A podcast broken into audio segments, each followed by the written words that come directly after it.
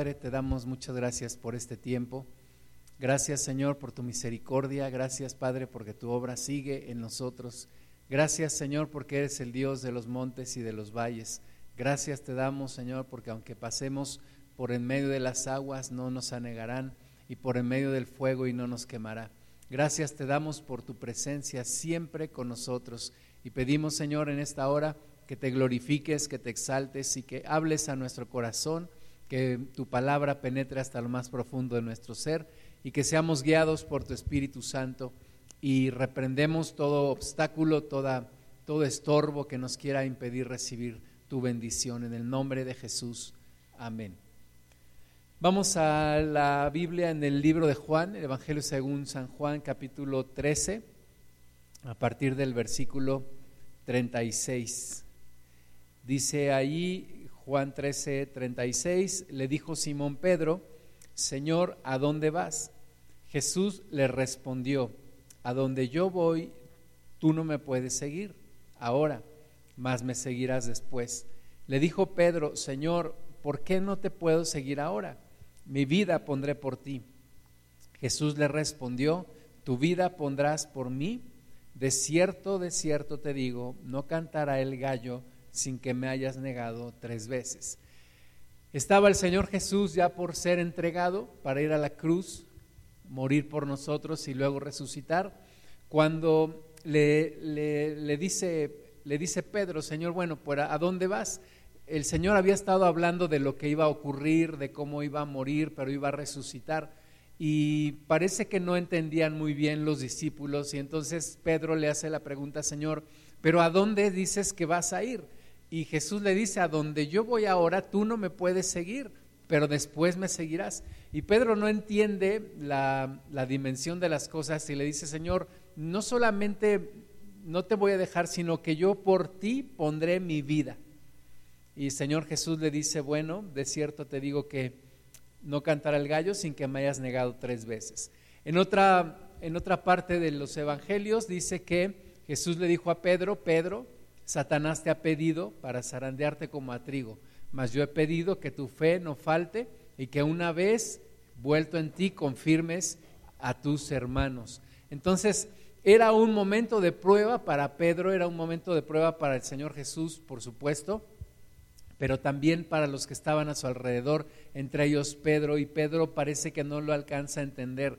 Nosotros humanos somos un manojo de emociones, de sentimientos. Y sabemos que Pedro es el mejor ejemplo en la Biblia acerca de, una persona que muchas veces se dejaba llevar por sus emociones hasta que Él es transformado, es lleno del Espíritu Santo y vemos cómo Dios encausa todo ese ímpetu, todo ese temperamento hacia lo que Él quiere y cómo el Espíritu Santo lo encausa de manera correcta y cómo Pedro se vuelve una persona como efectivamente Jesús le dijo, tú vas a ser pescador de hombres. Pero en este momento está el Pedro emocional diciendo, Señor, yo te quiero seguir, yo te seguiré a donde tú vayas. Jesús le dice, no, ten cuidado, no me vas a poder seguir en esta ocasión, pero me seguirás después.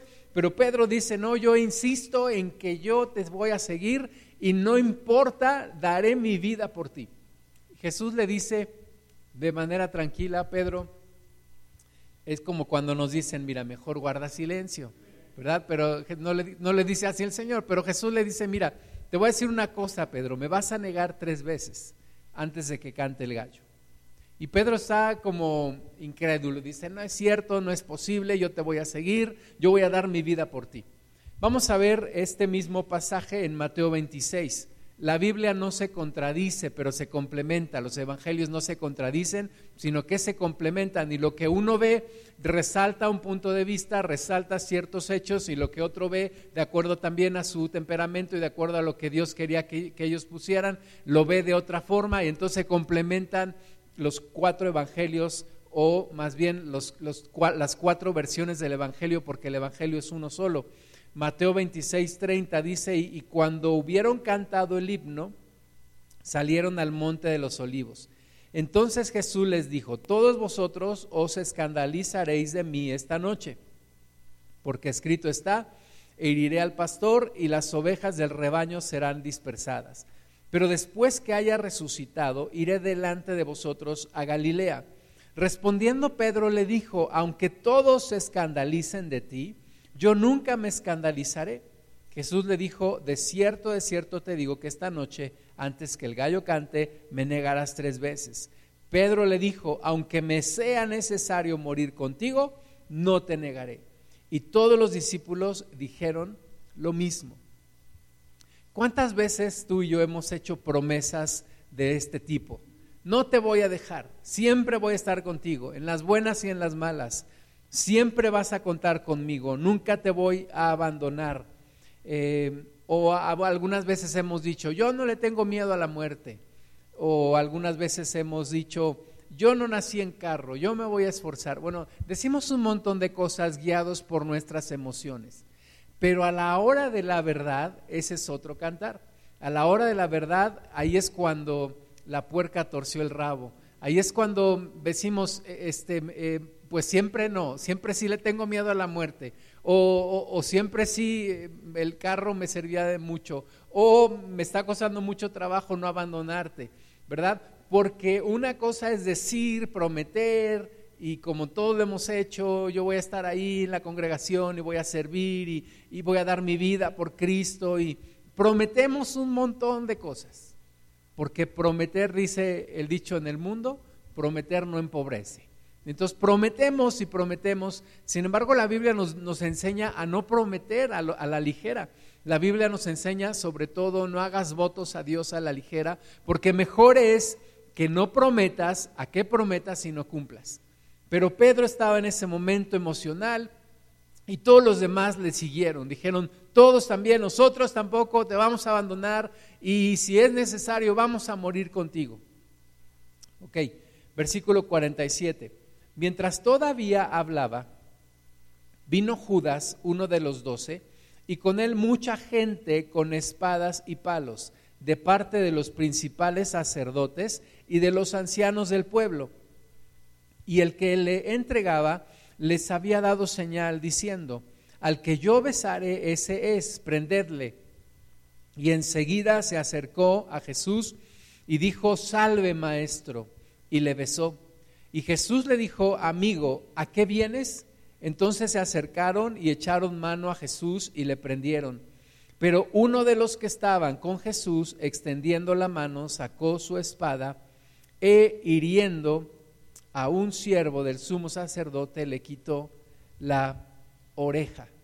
Aquí vemos cómo no nos dice el nombre aquí, la palabra de quién fue aquel que sacó la espada, cortó la, la oreja de aquel orejón, ¿verdad? Que se hizo a un lado, pero alcanzó a rebanarle.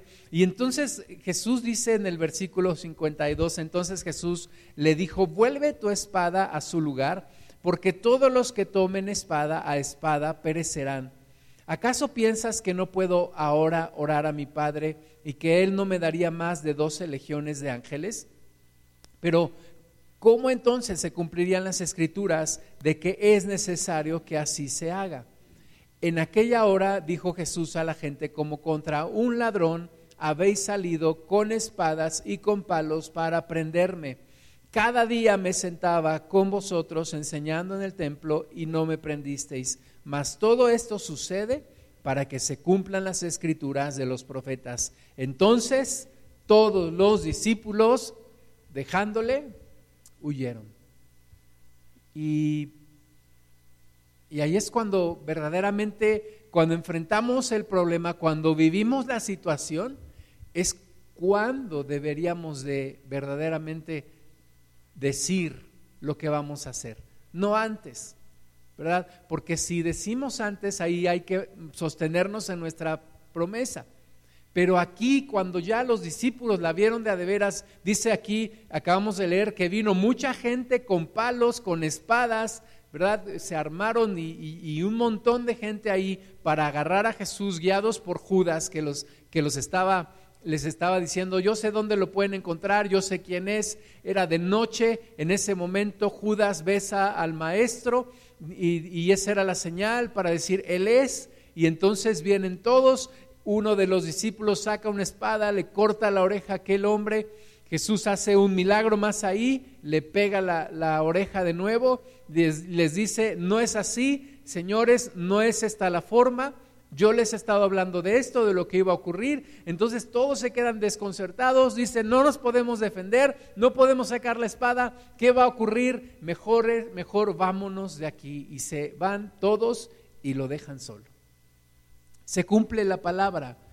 Jesús sabe en nuestros corazones. Dios conoce de qué estamos hechos.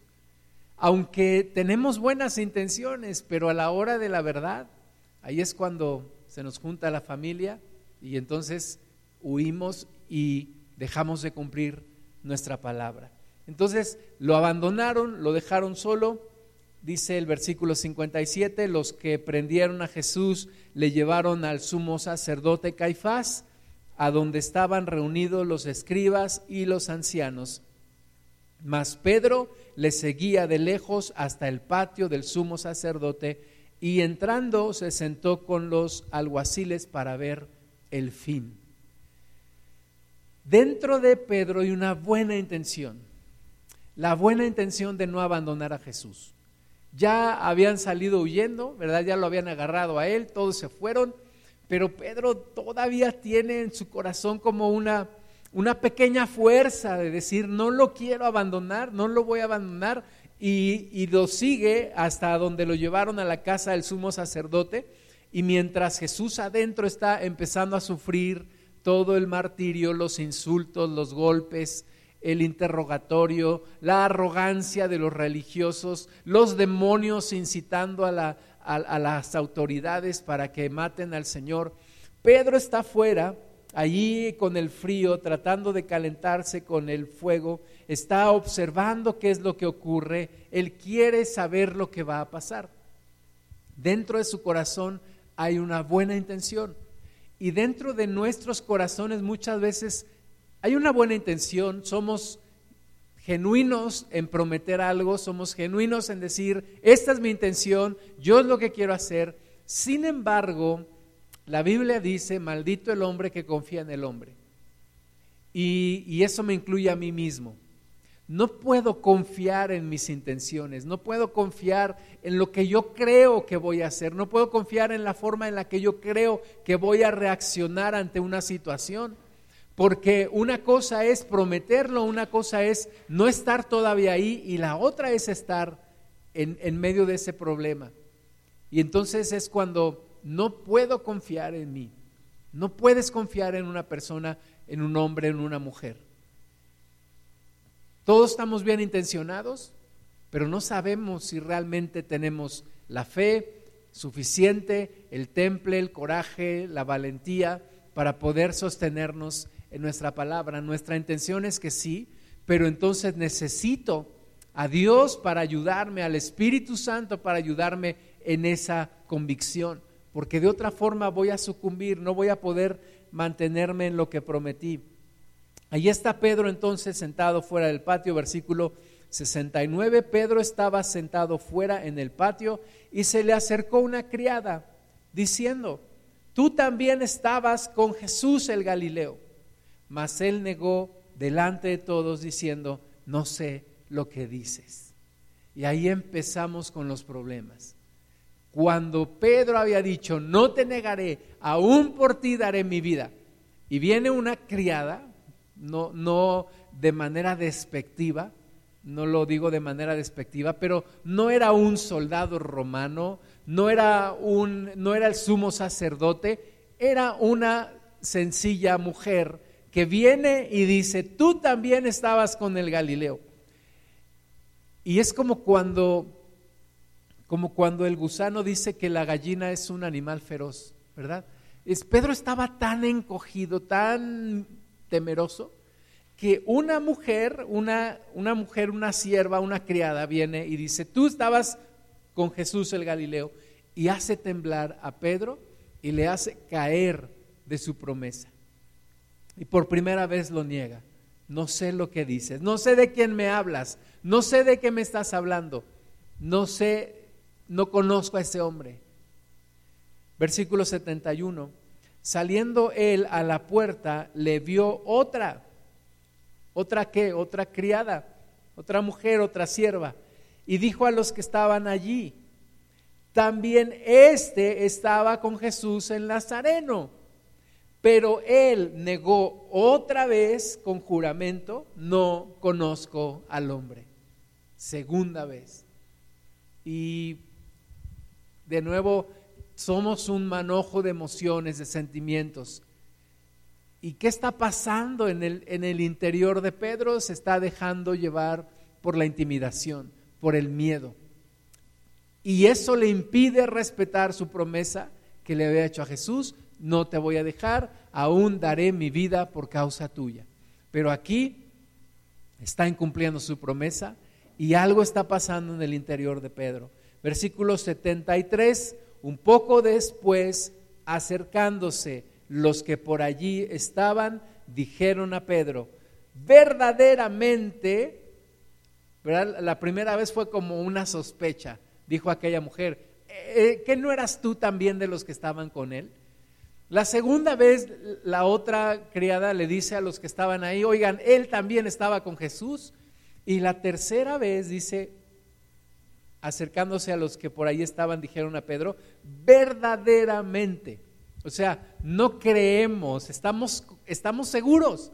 Verdaderamente también tú eres de ellos, porque aún en tu manera de hablar se te descubre. Entonces él comenzó a maldecir y a jurar, no conozco al hombre. Y enseguida cantó el gallo. Se cumplió lo que Jesús le había dicho a Pedro. Pedro no había dimensionado la situación. Pedro no había visto todo lo que se veía venir.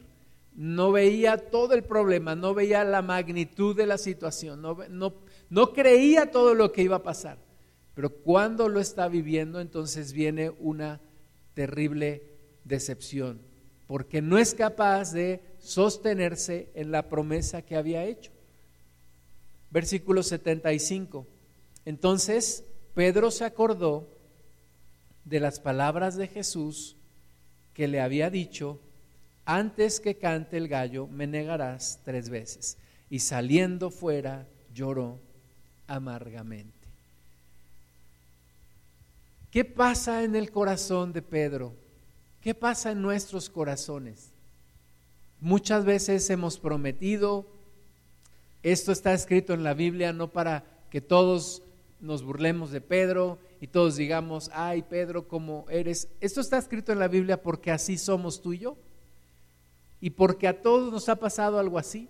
Hemos prometido, hemos dicho ligeramente, con ligereza, hemos hemos prometido cosas a Dios o a las personas o a, nosotros mismos. Desde cosas tan sencillas como me voy a levantar todos los días, voy a hacer ejercicio, o voy a dejar de tomar refresco, o voy a leer la Biblia todos los días. Tantas cosas que nos hemos prometido, o tantas cosas que le hemos prometido a Dios también. No voy a dejar de adorarte, no voy a dejar de servirte, no voy a dejar que tu obra se caiga, te voy a servir por el resto de mi vida y un montón de promesas que le hacemos a Dios. Pero cuando hay un momento en el que Dios nos confronta con nuestra realidad, con lo que verdaderamente somos, con lo que verdaderamente hay en nosotros, hay algo que se llama decepción. Y la peor decepción desde mi punto de vista es la que sufres de ti misma o de ti mismo. lo peor no es decepcionarte de alguien más, sino de ti mismo.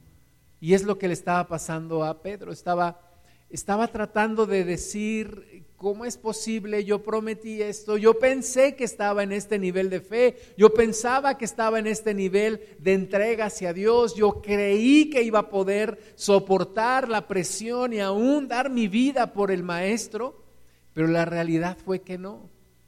Y dice la Biblia que Pedro lloró amargamente. Y es cuando tú y yo nos decepcionamos de nosotros mismos que lloramos amargamente. Alguien dijo que la depresión es el enojo contra uno mismo y no alcanzas a, conciliar esa, e, esa imagen que tú querías ser, de lo que tú quieres ser, con lo que realmente es y que los hechos te lo demuestran y no alcanzas a, a encontrar paz porque dices, ¿cómo es posible que yo pensé que era de esta manera y realmente no lo soy? Lo que pudiste haber hecho y no hiciste, o lo que hiciste y no debiste haber hecho, y el no poder reconciliar tu pasado con tu presente. Y todos lidiamos con este tipo de cosas. Todos lidiamos con este tipo de situaciones, errores que cometemos, promesas que no alcanzamos a cumplir. Y cuando, cuando somos cínicos, decimos, pues no soy perfecto y no importa y todo el mundo es igual y, y nos como que nos lo minimizamos y seguimos adelante. Pero llegan momentos en la vida en donde como a Pedro es como si nos agarrara la situación, nos confronta con nosotros mismos y no podemos salir de allí.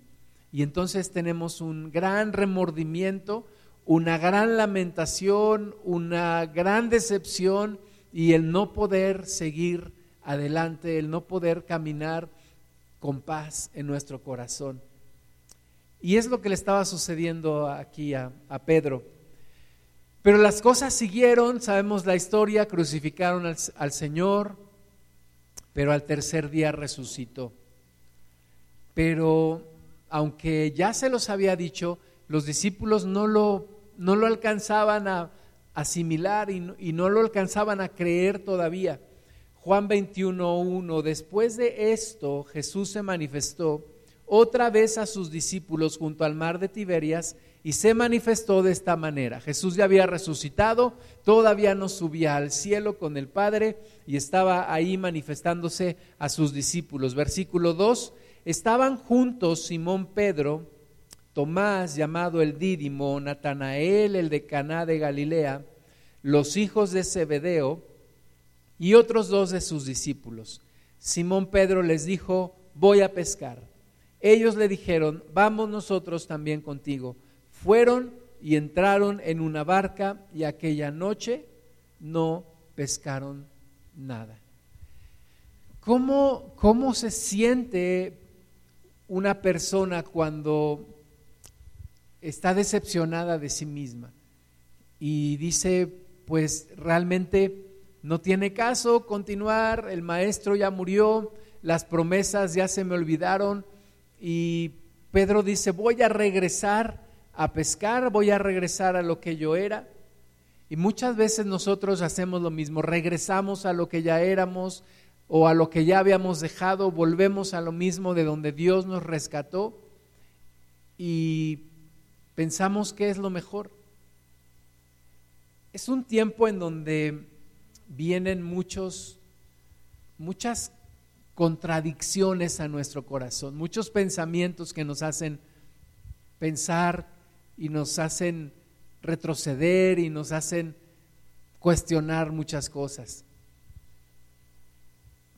Platicaba con la esposa del, hermano del pastor Gustavo Gamboa y, y le decía yo que ahora que mi papá partió con el Señor, pues yo, yo pensaba muchas cosas de, y pienso todavía, si hubiera hecho aquello, si hubiera hecho esto, o si no hubiera hecho esto otro. Y ella me decía, lo mismo pienso yo de mi esposo, yo hubiera hecho algo que no hice o dejar de hacer algo que hice. Y tal vez hay situaciones ahora que te están cuestionando y te están marcando y te están haciendo dudar y, y te están haciendo decepcionarte de ti pero la solución no es regresar a lo que fuiste o regresar al lugar donde Dios te sacó. Pedro estaba tan decepcionado, tan deprimido, que regresa a lo mismo. Dice, este sueño se acabó. Y vamos a seguir leyendo Juan 21, 4. Cuando ya iba amaneciendo, se presentó Jesús en la playa. Mas los discípulos no sabían que era Jesús. Aquí hago una pausa. Y te digo algo que alguien una vez me dijo, que los verdaderos sueños son aquellos que aunque tú los quieres dejar, ellos no te dejan a ti. Y Dios es tan fiel que aunque tú lo quieras dejar, Él no te va a dejar a ti. Y Él te vuelve a buscar y, Jesús vuelve a buscar a sus discípulos, entre ellos a Pedro. Jesús no se queda ahí, Jesús sabía lo que iba a acontecer, por lo que iban a pasar, y Jesús los vuelve a buscar. Dice aquí que los buscó allí en la playa cuando estaban pescando y les dijo, hijitos, ¿tenéis algo de comer?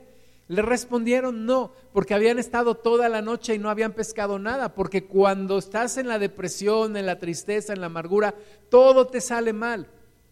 Entonces Jesús les dice, ¿tienen algo de comer? Le respondieron, no. Él les dijo, echad la red a la derecha de la barca y hallaréis.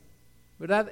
Otra vez, pescadores experimentados sabían que se debe de pescar en la noche, ya estaba amaneciendo. Jesús les dice, echen la, red a la derecha y van, a, y van a encontrar. Entonces la echaron y ya no la podían sacar porque por la gran cantidad de peces. Entonces aquel discípulo a quien Jesús amaba dijo a Pedro, es el Señor. Simón Pedro cuando oyó que era el Señor, se ciñó la ropa porque se había despojado de ella y se echó al mar. Y los otros discípulos vinieron con la barca arrastrando la red de peces, pues no distaban de tierra, sino como doscientos codos. Pedro cuando reconoce a Jesús, de nuevo las emociones vienen a él, se arroja al mar, va nadando para encontrarse con el maestro. Al descender a tierra, vieron brasas puestas y un pez encima de ellas y pan. Jesús les dijo, traed los peces que acabáis de pescar. Subió Simón Pedro y sacó la red a tierra, llena de grandes peces, ciento cincuenta y tres y aun siendo tantos, la red no se rompió. Les dijo Jesús, venid, comed. Y ninguno de los discípulos se atrevía a preguntarle, ¿tú quién eres? sabiendo que era el Señor. Vino pues Jesús y tomó el pan y les dio, y asimismo del pescado. Esta era ya la tercera vez que Jesús se manifestaba a sus discípulos después de haber resucitado de los muertos. Entonces sabiendo lo que estaban pasando, Jesús les viene y les trae un, buen almuerzo, un buen desayuno. Están ahí comiendo después de haber estado toda la noche trabajando y, con toda la frustración de no haber pescado y con toda la frustración de lo que había pasado y con toda la desilusión de Pedro de decir, negué al maestro, negué al maestro, negué al maestro y con el demonio martirizándolo en su corazón, diciéndolo, negaste a Jesús, no, nunca te va a perdonar esto que has hecho, ¿verdad? Toda esa presión, toda esa, esa, esa tormenta dentro del interior de Pedro. Y Jesús viene, se encuentra con ellos, les prepara de comer. Y cuando hubieron comido, Jesús dijo a Simón Pedro, Simón, hijo de Jonás, ¿me amas más que estos. Yo me imagino que Jesús, después de haber comido, estuvo con ellos, y yo me imagino que Jesús llamó a Pedro y le dijo, Pedro, ven, quiero, quiero platicar contigo, quiero hablar contigo a solas, aunque también se les pegó Juan, porque luego Pedro le dice, ¿y este qué? ¿Verdad? Como que córrelo, ¿no? Pero Jesús le, le dice a Pedro, quiero, quiero hablar contigo. Y, Pedro, yo no sé qué pasó por su mente haber dicho, me va a recriminar, me va a regañar, me va a decir que por qué lo negué, me va a decir, te lo dije, que me ibas a negar, por qué prometiste. Pedro yo creo que se puso muy nervioso, pero el Señor Jesús le hace una pregunta. Simón, hijo de Jonás, ¿me amas más que estos? Y de nuevo yo creo que un montón de ideas vienen a la cabeza de Pedro. ¿Qué le digo? Lo negué, lo dejé, maldije el momento cuando me preguntaron, ¿qué le digo al Señor? Pedro, ¿me amas más que estos? Le respondió, sí, Señor, tú sabes que te amo. Él le dijo, apacienta mis corderos. Volvió a decirle la segunda vez, Simón, hijo de Jonás, ¿me amas? Pedro le respondió, sí, Señor, tú sabes que te amo. Le dijo, pastorea mis ovejas. no era una cuestión de menoscabar, no era una cuestión de humillar a Pedro, no era una cuestión de decirle, Pedro, te lo dije, te lo dije, tú no entiendes, no. Era una cuestión de restaurar el corazón de Pedro y Jesús vuelve a confiar en él, vuelve a, poner su mano extendida para sostener a Pedro y le pregunta a Pedro, ¿me amas? Después de todo lo que has vivido, después de todo lo que hemos vivido, después de toda la experiencia de haberme negado, después de todo lo que pasaste, después de, este, de esta oscura noche, ¿todavía me amas? ¿Realmente me amas, Pedro? Pedro le dice las dos veces que sí. Jesús le dice, no le dice, no es cierto. Jesús no le dice, esta vez si estás en serio, ¿no? Jesús le dice, entonces apacienta mis corderos, entonces apacienta mis ovejas. Es decir, Jesús está tomando como verdadera la respuesta de Pedro y lo está restaurando, lo está llevando a un lugar de restauración. Le dijo la tercera vez, Simón, hijo de Jonás, ¿me amas? Pedro se entristeció de que le dijese la tercera vez, ¿me amas? Y le respondió, Señor, tú lo sabes todo, tú sabes que te amo. Jesús le dijo, apacienta mis ovejas. De cierto, de cierto te digo, cuando eras más joven, te ceñías e ibas a donde querías, mas cuando ya seas viejo, extenderás tus manos y te ceñirá otro, y te llevará a donde no quieras. Esto dijo dando a entender con qué muerte había de glorificar a Dios. Y dicho esto, añadió, sígueme. Entonces, la tercera vez, tú sabes que cuando la Biblia dice algo tres veces es porque es algo verdaderamente importante. Y cuando Jesús le pregunta tres veces a Pedro si le ama, no es porque lo está haciendo dudar, sino es porque algo verdaderamente importante. Y porque las tres veces que lo negó se compensan con las tres veces que lo confiesa y le dice, yo te amo, yo te amo. Pero Pedro ahora no responde como el Pedro que respondió antes de la crucifixión. Ahora Pedro dice, Señor, tú lo sabes todo. Tú sabes hasta dónde te amo. Tú verdaderamente sabes si te amo o no. Tú sabes hasta dónde llegan mis fuerzas. Ahora no prometió, no Pedro dijo, Pedro no dijo sí, y ahora sí yo te voy a seguir, y ahora sí yo voy a dar mi vida por ti. No, Pedro ahora, entendiendo la lección, le dijo, Señor, tú sabes hasta dónde yo te amo, y tú sabes hasta dónde necesito ayuda para seguirte, hasta dónde necesito que tú me sostengas para seguirte. Y Jesús le, le dice, ahora sí, Pedro, te voy a decir una cosa. Cuando seas viejo, alguien te va a llevar a donde no quieres ir y de esa manera vas a glorificarme a mí. Ahora sí, Pedro, vas a dar tu vida por causa de la mía. Ahora sí, en mis fuerzas, lleno del Espíritu. La tradición dice que Pedro murió crucificado. Murió de cabeza, crucificado, porque dijo que no era digno de morir como su maestro.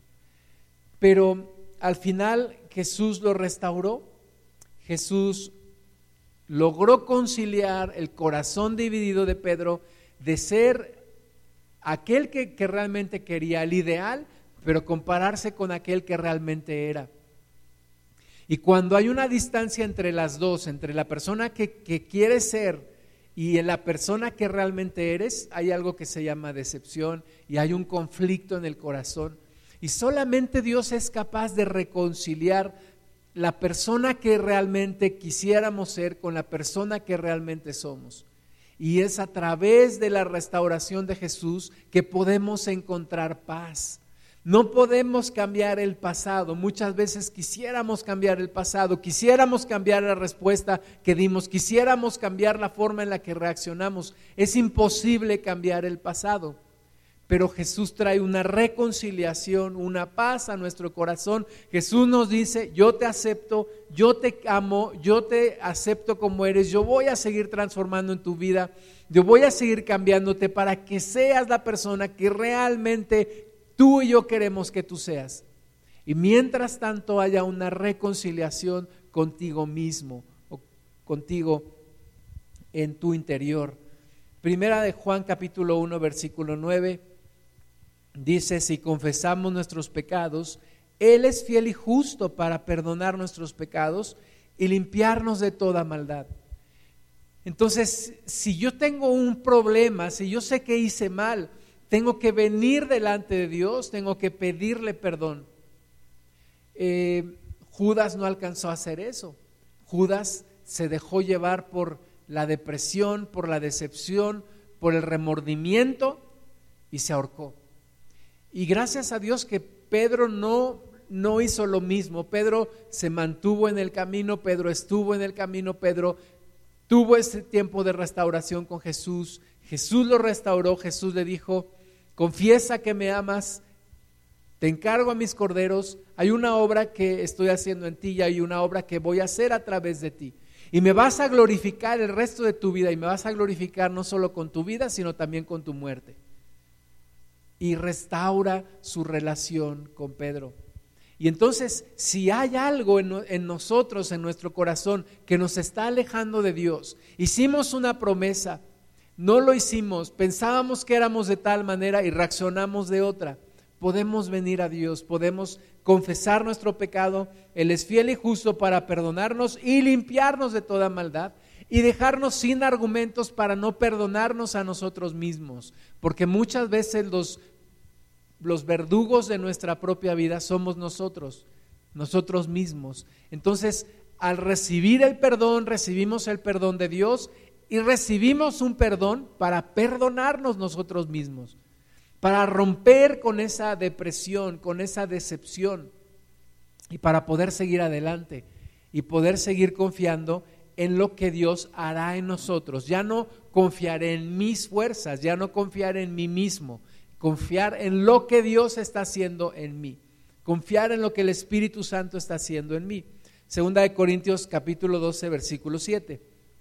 Y para que la grandeza de las revelaciones no me exaltase desmedidamente, me fue dado un aguijón en mi carne, un mensajero de Satanás que me abofeté, para que no me enaltezca sobremanera, respecto a lo cual tres veces he rogado al Señor que lo quite de mí. Y me ha dicho, bástate mi gracia, porque mi poder se perfecciona en la debilidad. Por tanto, de buena gana, me gloriaré más bien en mis debilidades para que repose sobre mí el poder de Cristo. Por lo cual, por amor a Cristo, me gozo en las debilidades, en afrentas, en necesidades, en persecuciones, en angustias, porque cuando soy débil, entonces soy fuerte. Fíjate lo que dice el apóstol Pablo. En versículos anteriores está hablando de las revelaciones que él ha tenido. Incluso él dice cómo fue arrebatado y, fue al paraíso y, vio cosas que no les permitido a hombre escuchar y, y regresó y está aquí en la tierra. Pero dice, para que no me exalte hay un mensajero de Satanás que viene y me abofetea de vez en vez. Y le he pedido a Dios que me lo quite. Es un aguijón en mi carne. ¿Y de qué estaba hablando Pablo? Algunos interpretamos, de acuerdo a lo que dice Gálatas también, que Pablo tenía una enfermedad en los ojos y también interpretamos porque dice la Biblia que Pablo no escribía las cartas, sino que alguien más las escribía por él. Entonces algunos pensamos que era la enfermedad en los ojos, una enfermedad que él tenía en los ojos, la cual sabemos que el Espíritu Santo a través de Pablo hizo muchos milagros. Entonces yo me imagino a Pablo diciendo, Señor, yo hago milagros, o más bien tú a través de mí haces milagros, y no me puedes quitar esta enfermedad que tengo en mis ojos, porque el diablo viene y me abofetea y me dice, ¿cómo es posible? Tú que haces milagros a Dios, Dios a ti no te escucha. Un aguijón en la carne, algo que le causa problema. Y le dice al Señor, quítame esto, sáname. Pero Dios le dice, no, bástate mi gracia, porque mi poder se perfecciona en tu debilidad. Y así hay, hay situaciones en, en la vida que no alcanzaremos a responder con un argumento lógico, racional o legal. ¿Verdad? Hay cosas que el diablo viene y nos dice, es que tú fuiste esto, tú prometiste aquello y no lo hiciste, o tú dejaste de hacer esto, o tú hiciste esto que no debiste de hacer. Y viene el enemigo y nos abofetea. Y no hay argumento lógico con el cual le puedes contestar. Y solo puedes contestar la gracia de Dios. Tengo la gracia de Dios, tengo el favor de Dios, tengo el perdón de Dios. Es el perdón de Dios lo que me hace seguir adelante. No soy perfecto, he fallado, pero Dios sigue conmigo, Dios sigue confiando en mí. Por eso dice el Señor, que te baste mi gracia. No es un argumento para vivir en el libertinaje es en un momento en el cual tú reconoces verdaderamente que has fallado y reconoces que no hay forma de salir de ahí sino por la gracia de Dios, por el favor de Dios. Y respondes de esta forma. Es la gracia de Dios. No tengo otra cosa en que confiar, no tengo en quien confiar más que en Dios y en su gracia. Filipenses 3:13. Hermanos, yo mismo no pretendo haberlo ya alcanzado, pero una cosa hago, olvidando ciertamente lo que queda atrás y extendiéndome a lo que está adelante, prosigo a la meta, al supremo, al premio, perdón, del supremo llamamiento de Dios en Cristo Jesús. Entonces, cuando vienen todos estos recuerdos de lo que fuiste, de lo que hiciste, de lo que dejaste de hacer, Dice el Espíritu Santo a través de Pablo, olvida lo que queda atrás, deja lo que queda atrás. Imagínate si estuviéramos cargando todo el pasado, nos volveríamos locos. No podríamos seguir adelante. El Espíritu Santo dice, deja lo que queda atrás y extiéndete a lo que está por delante. Prosigue a la meta. Es más importante lo que está por delante que lo que está por detrás sigue a la meta, al premio del supremo llamamiento de Dios en Cristo Jesús. Reconcilia tu pasado con tu presente y sigue adelante para el futuro. Pablo dice, yo no pretendo haberlo alcanzado, no soy perfecto. Y mira que de nuevo era un hombre que fue arrebatado para ir al cielo y, y ver cosas que no nos es permitido ver y aún así dice, no lo he alcanzado. Cada quien sabe lo que es, cada quien sabe los pecados que tiene, cada quien sabe lo que trae, cada quien sabe lo que ha vivido y los tormentos que hay en, en, la mente y, y los mensajeros de Satanás que vienen a bofetearnos. Cada uno lo sabe. Pero dice la palabra, olvida lo que queda atrás, extiéndete a lo que está delante, prosigue al supremo llamamiento de Dios en Cristo Jesús. Un amigo mío dice que solamente el que trae cargando al muerto sabe cuánto pesa. Y cada uno sabemos lo que pesa nuestra propia vida. Nadie más lo sabe, solo nosotros y Dios. Segunda de Timoteo 1:8. Por tanto, no te avergüences de dar testimonio de nuestro Señor, ni de mí, preso suyo, sino participa de las aflicciones por el Evangelio según el poder de Dios, quien nos salvó y llamó con propósito santo, no conforme a nuestras obras, sino según el propósito suyo. Y la gracia que nos fue dada en Cristo Jesús antes de los tiempos de los siglos pero que ahora ha sido manifestada por la aparición de nuestro Salvador Jesucristo, el cual quitó la muerte y sacó a la luz la vida y la inmortalidad por el Evangelio, del cual yo fui constituido predicador, apóstol y maestro de los gentiles. Entonces, dice aquí que no, no, no, no nos avergoncemos, que que Dios nos salvó y llamó no conforme a nuestras obras, no conforme a nuestras obras, sino por su gracia, por su propósito. Eso es fundamental, estarlo recordando siempre. No fue por mis obras. Oye, es que tú fuiste un infeliz, sí, pero no me llamó Dios por mis obras. Es que tú hiciste barbaridades, sí, pero no me llamó Dios por mis obras, sino por su gracia, por su gracia. Recibí una oportunidad, una nueva oportunidad. Fui perdonado, redimido, limpiado. Oye, después de eso seguiré cometiendo errores, sí, aunque espero que sean menos. Y recordar de nuevo que Dios me llamó por gracia, no por obras. Versículo 12, por lo cual asimismo padezco esto, pero no me avergüenzo, porque yo sé a quien he creído y estoy seguro que es poderoso para guardar mi depósito para aquel día. Retén la forma de las sanas palabras que de mí, que de mí oíste en la fe y amor que es en Cristo Jesús. Guarda el buen depósito por el Espíritu Santo que mora en nosotros. De nuevo aquí nos dice el Espíritu de Dios a través de Pablo, no me avergüenzo, pero no dice no me avergüenzo porque sé quién soy. Dice no me avergüenzo porque sé a quién he creído.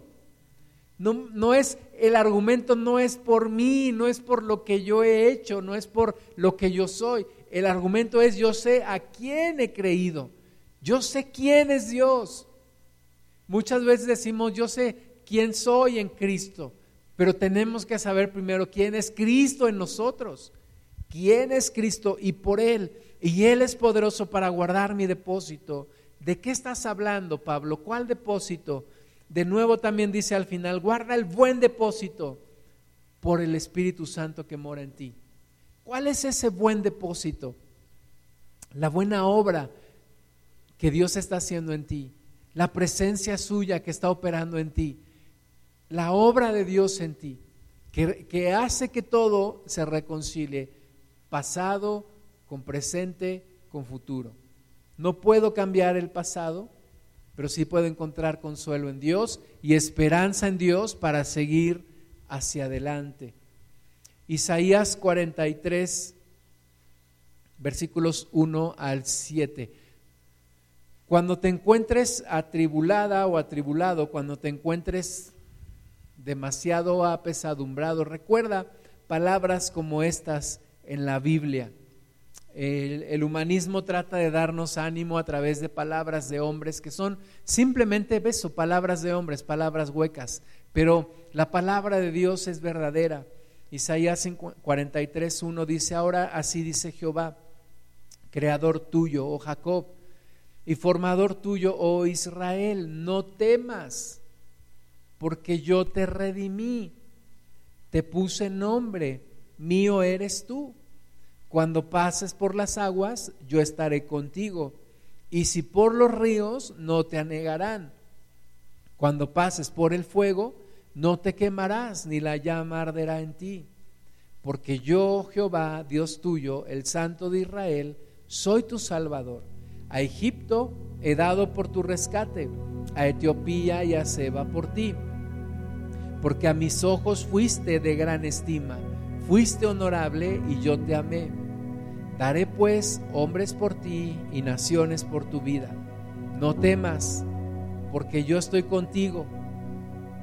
Del oriente traeré tu generación y del occidente te recogeré. Diré al norte, da acá, y al sur, no detengas.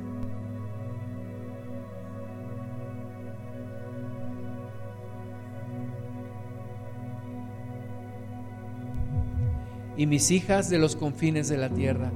Todos los llamados de mi nombre, para gloria mía los he creado, los formé y los hice. Es la promesa de Dios, no temas, no te avergüences, yo estoy contigo, aunque pases por el fuego, aunque pases por las aguas, naciones daré por ti, hombres daré por ti Y tú puedes pensar, pero ¿qué hombres ha dado Dios por mí? Pues dio a su Hijo Jesús. Dio a su Hijo por ti. ¿Por qué? Porque a sus ojos fuiste de gran estima, fuiste honorable y Dios te amó. Nos gozamos, Padre, en ese amor. Nos deleitamos en ese amor tuyo. Perdónanos, Señor. Hemos llegado a un lugar de decepción, hemos llegado a un lugar de confrontación en donde ha sido una realidad que lo que queríamos ser realmente no lo somos. Y la prueba nos ha abierto los ojos el nivel espiritual que creíamos tener realmente no lo tenemos. El valor que creíamos tener realmente no lo tenemos. La sabiduría que pensábamos que teníamos no lo tenemos. Pero nos basta tu gracia, Señor, para que de nuevo nos levantes, nos restaures, nos ayudes, nos vuelvas a ayudar a caminar y a pensar en esto, que aunque pasemos por las aguas, no nos anegarán y el fuego no nos quemará y podremos seguir adelante. Acércanos a ti Jesús como acercaste a Pedro y restauranos. Ayúdanos a volver a confesar que tú eres el Señor, que tú eres el Maestro, que tú eres el Dios. Ayúdanos Señor a volver a creer en ti, a firmarnos en ti y a caminar hacia adelante olvidando lo que queda atrás, extendiéndonos a lo que está por delante. Y a ti, Señor, sea toda la gloria. Háblanos, tócanos, sigue tu obra en nosotros. Guarda este depósito hasta el día de Cristo, hasta el día en que estemos contigo. Y a tu nombre sea toda la gloria, en el nombre de Jesús. Amén.